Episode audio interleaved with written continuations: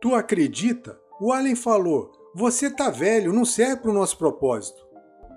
Este caso aconteceu no Reino Unido, com um senhor de nome Alfred Burtot. Ele gostava muito de pescar e, numa noite de pesca, algo totalmente fora de seus planos aconteceu. Vamos ao caso. No dia 12 de agosto de 1983, Alfred Burtot, na época então com 77 anos, morador de Aldershot, em Hampshire, no Reino Unido, como adorava pescar, preparou todas as suas tralhas de pesca e foi para o seu local preferido, que ficava localizado no canal de Basingstoke, ao norte da cidade de Aldershot. Era madrugada, uma hora da manhã, estava já chegando ao local junto com seu fiel escudeiro, seu cachorro Tini, encontrou um policial fazendo sua ronda. Conversaram um pouco e ele seguiu seu caminho. Ele desceu um barranco próximo à ponte Gaswork e montou sua vara, colocou uma cadeira e prendeu seu cachorro. E começou a pescar. Passado 45 minutos, ele pegou uma xícara de chá para tomar, quando do nada ficou claro uma luminosidade intensa, muito claro mesmo, descendo e pousando do outro lado da ponte bem oposto a onde ele estava. A luz foi baixando e ficou atrás das árvores, e mesmo assim ele conseguia ver a luminosidade, agora um pouco mais fraca. Ele resolveu ficar em pé para ver melhor, e seu cachorro começou a rosnar.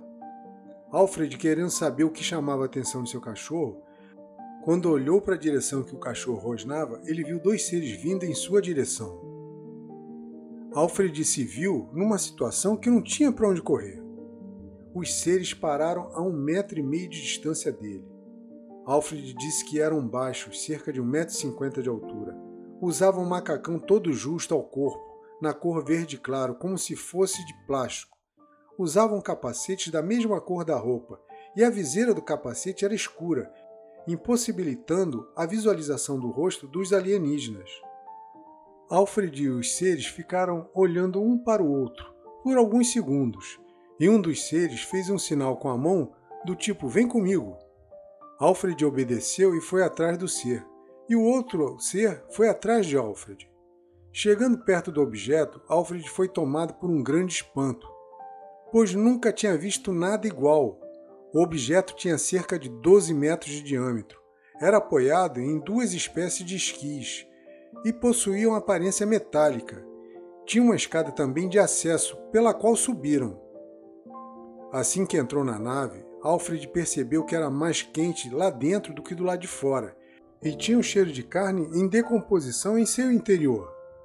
Alfred ficou observando tudo.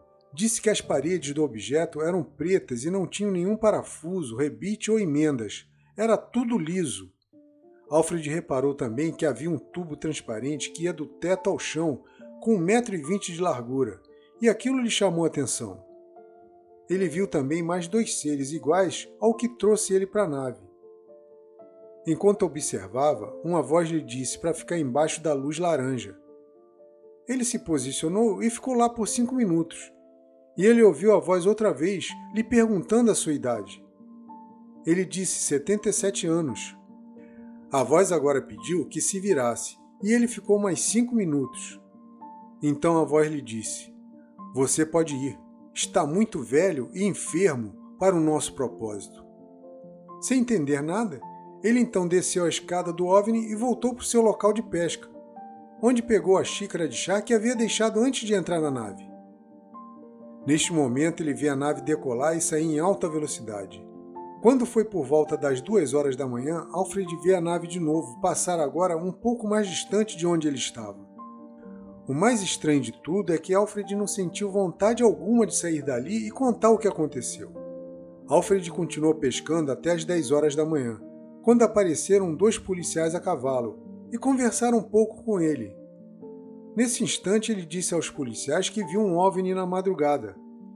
Eles se entreolharam e disseram que ele veio ver a base militar que fica aqui perto, em um certo tom de deboche.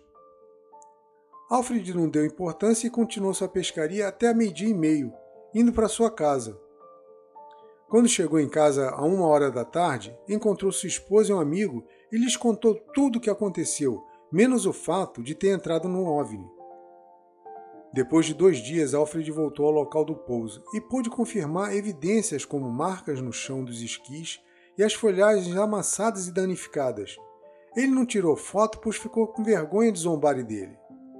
Uma outra coisa que chama atenção é que Alfred não teve sequelas do encontro, o que normalmente acontece aos abduzidos, como dor de cabeça, diarreia, enjoo, lapso de tempo, paralisação temporária, não teve nada.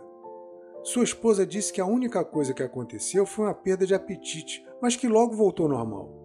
Este relato, embora não tenha evidências ou provas, o Sr. Alfred Burtot era uma pessoa honesta, verdadeira e muito responsável. Tinha lutado nas duas guerras mundiais e todos o conheciam e sabiam de sua seriedade.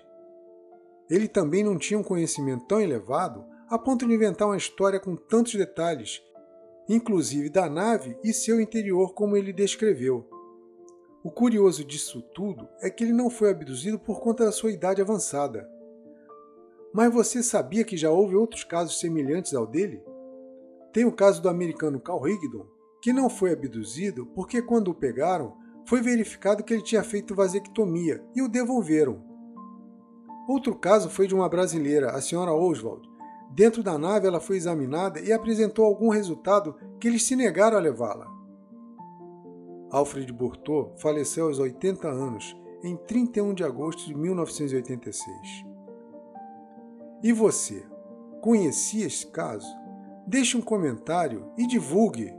Se gostou do áudio, me siga aqui no Spotify e se inscreva no meu canal do YouTube. O link está na descrição.